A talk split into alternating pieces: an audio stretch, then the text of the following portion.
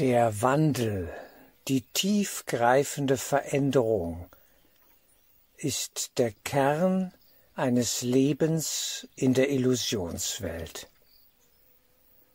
Wer hier unterwegs ist, der muss sich dem Wandel immer wieder erneut stellen und, wenn er weise und klug ist, hingeben, um zu reifen, um die Hüllen des Egos zu sprengen, diese Ketten, diese Zwanghaftigkeiten, all das, was uns Angst und Sorge bereitet und eng sein lässt, all das muss durch Wandel im Geist überwunden werden.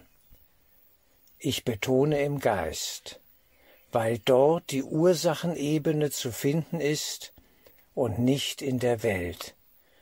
Die Welt mag es spiegeln, und sie tut es, Sie spiegelt unseren geistigen Zustand im kollektiven Sinne und auch, was das Leben des Einzelnen angeht, im persönlichen Schicksalssinne. Wer sich wandelt, der bleibt im Fluss, und der wird das Leid und Elend der Enge überwinden. Wer sich aber der Kraft dieser tiefen Welle des Wandels entgegenstellt, der wird leiden. Sein Leid wird noch größer, als es eh schon ist, und er wird grollen und schimpfen auf Gott, auf das Schicksal, auf die Menschen. Daher heiße den Wandel, die Veränderung willkommen. Wir sind Wanderer in einer sehr fragilen und flüchtigen Welt, die zwischen unseren Fingern regelrecht zerrinnt. Das körperliche Leben, die Dinge, die wir angehäuft haben und zu verwalten haben, es darf alles sein, aber all das bleibt ja nicht. Es zerrinnt zwischen den Fingern, und die Finger zerrinnen in unserem Geist zu nichts, die es zu halten glauben, was wir Welt und Dinge nennen die besonderen Beziehungen, die wir aufgebaut haben, zur Illusionswelt, zu all den Phänomenen, auch zu Menschen im Sinne der Besonderheit, all das muss zur Enttäuschung werden und löst sich wieder auf. Daher der Mut zum Wandel, er ist der Schlüssel für das Heilsein, für den Frieden, den es zu erreichen gilt, ja der tief innen in uns wohnt, und wenn die Schalungen, die ihn abschirmen, zersprengt werden, geknackt werden regelrecht durch Schicksalsprozesse, die letztlich immer Wandlungsprozesse sind, dann geht es weiter. Dann können wir erneut Erkenntnisse sammeln, und Einsichten sammeln und sehen, ja, das Leben in seinem Wandlungsgrundgedanken ist freundlich. Es liebt uns und wir tun gut daran, den Wandel willkommen zu heißen. Der Wandel mag sich auf der Formebene ausdrücken in vielerlei Art. Auch in einer Ortsveränderung, dass man den alten Ort verlässt, die Heimat verlässt, aber dem geht voraus ein innerer Prozess, so möge es sein, der sich dann im Äußeren spiegelt. Alte Prozesse kommen zu einem Ende, alte Beziehungen, die sich nicht erneuern, die sich nicht wandeln, zerbrechen und gehen auseinander. Unstimmigkeiten, die nicht gesehen wurden, müssen irgendwann gesehen werden und man kommt zur Einsicht, so geht es nicht weiter. Das hat mit Liebe und Würde nichts zu tun. Da mache ich nicht mit. Diese Wandlungsprozesse sind etwas sehr Persönliches, ja Intimes und gehen nur den Einzelnen an. Kollektiv gesehen haben sie auch ihre Dimension, keine Frage. Wir sehen es gerade. Die Gesellschaft befindet sich in einem Auflösungswandel, in einer tiefen Umwälzungsperiode, denn die Spaltung, die deutlich wurde durch die C-Krise, die Jahre der C-Krise, wird nun noch mehr offenbar. Scheinbar ist es vorbei, die alte Zeit, und doch muss sie angeschaut werden und verarbeitet werden. Und dieser Prozess läuft jetzt in Einzelnen sehr intensiv, und sie gehen ihren Weg und ziehen heilsame Impulse daraus. Aber viele sind ignorant. Sie wollen nicht hinschauen. Sie wollen ein gutes altes Leben zurück, das alte Deutschland, das alte Österreich oder die alte Schweiz, die es so nicht mehr gibt.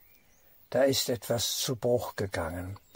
Aber es war immer schon brüchig und faul, und es kommt ans Licht, und das muss so sein.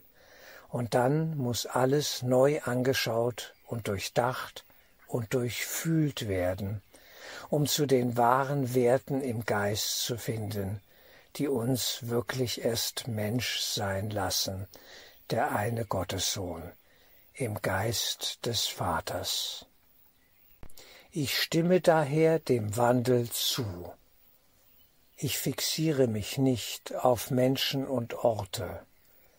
Ich pflege Beziehungen, und wenn sie heilsam, ja, dahin fließen, dann erneuern sie sich auch immer wieder und man bleibt dran und darf sich verändern und findet zum Wesentlichen und schöpft aus einer guten freundschaftlichen Beziehung sehr viel. Es ist ein Geben und Nehmen im gegenseitigen Respekt, ja, und es wird mit Würde vollzogen. Das ist wunderbar. Aber Erneuerung ist immer, ja, notwendig.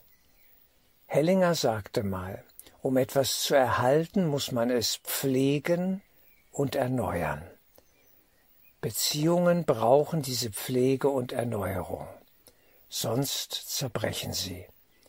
Wer dann weitergeht und nach dem Wesentlichen strebt, wird sich aus dem Alten lösen. Und die, die im Alten verhaftet bleiben, mögen Klagelieder singen, dass man sich so sehr verändert hat, ja, wenn man weitergeht. Das darf alles so sein. Man muss sich selber am Ende des Tages treu bleiben im Geist.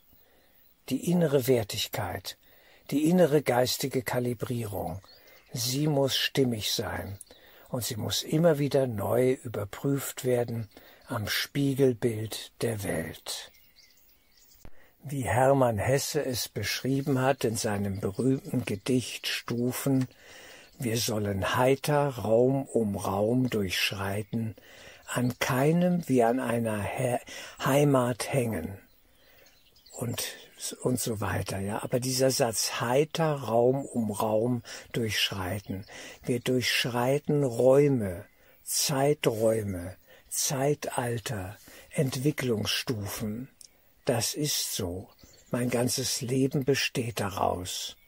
Und jetzt bin ich wieder in einem neuen Raum, neue Türen öffnen sich, alte Türen verschließen sich. Das darf sein. Ich heiße das Neue, ja, voll und ganz herzlich willkommen.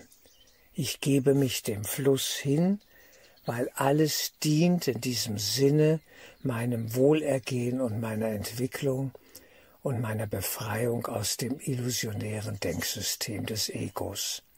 Ich will frei sein. Und Freiheit ist immer nur im Geist. Natürlich werden wir auch handeln in der Welt.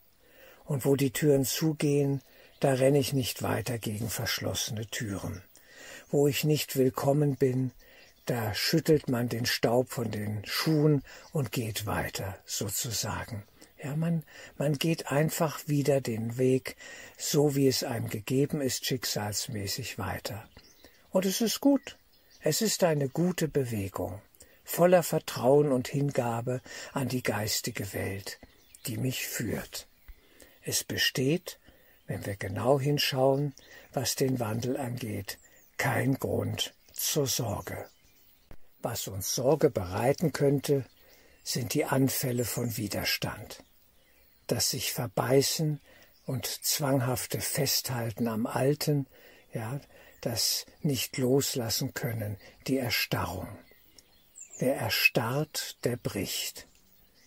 Wer in Bewegung bleibt, ja, flexibel mit den Kräften mitgeht und sie sinnvoll nutzt, der kann gut leben.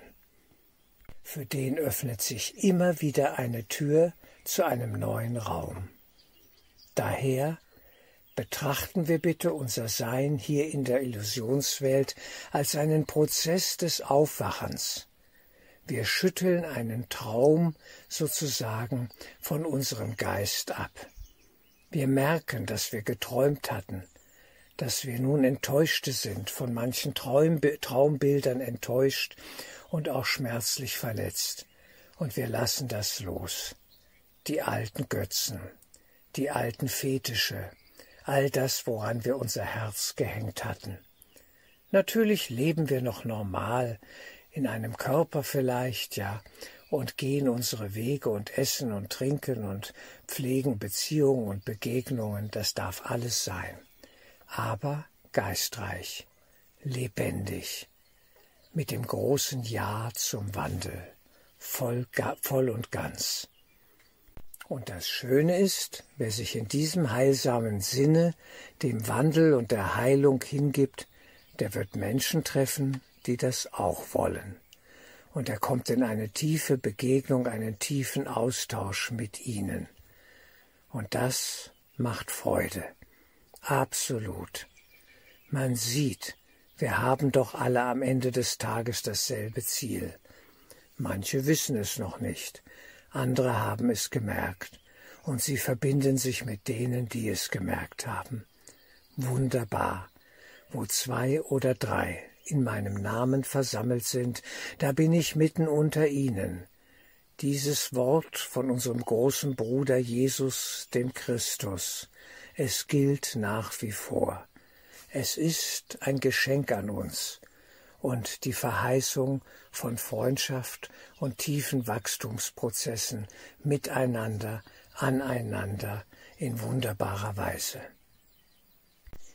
Wer den Wandel gut vollzieht, überwindet jegliche Form von Trauer, Traurigkeit.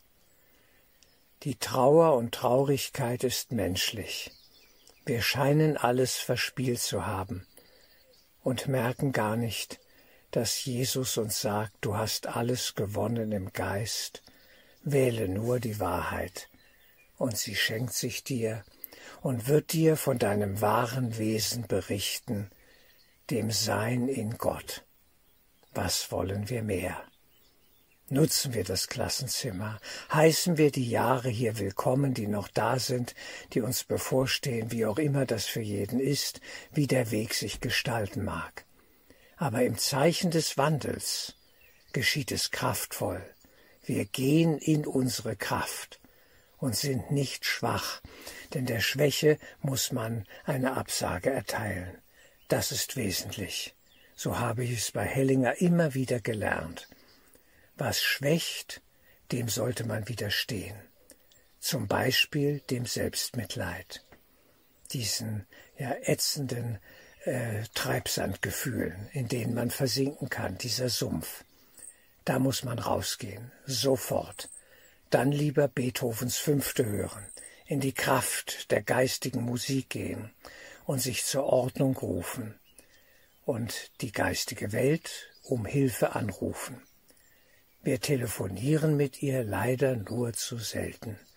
Es sollte öfters geschehen, am besten ständig. Die Herzensverbindung zum Engel, zu Jesus Christus, zum Christuslicht in uns. Das macht einen großen Unterschied, wenn wir mit der geistigen Welt ständig kooperieren und immer wieder überprüfen, bin ich auf Kurs, im tiefsten Sinne des Wortes Kurs, ich will es sein, ich will darum ringen und stehe zur Verfügung für die Heilung und Erlösung aller Menschen.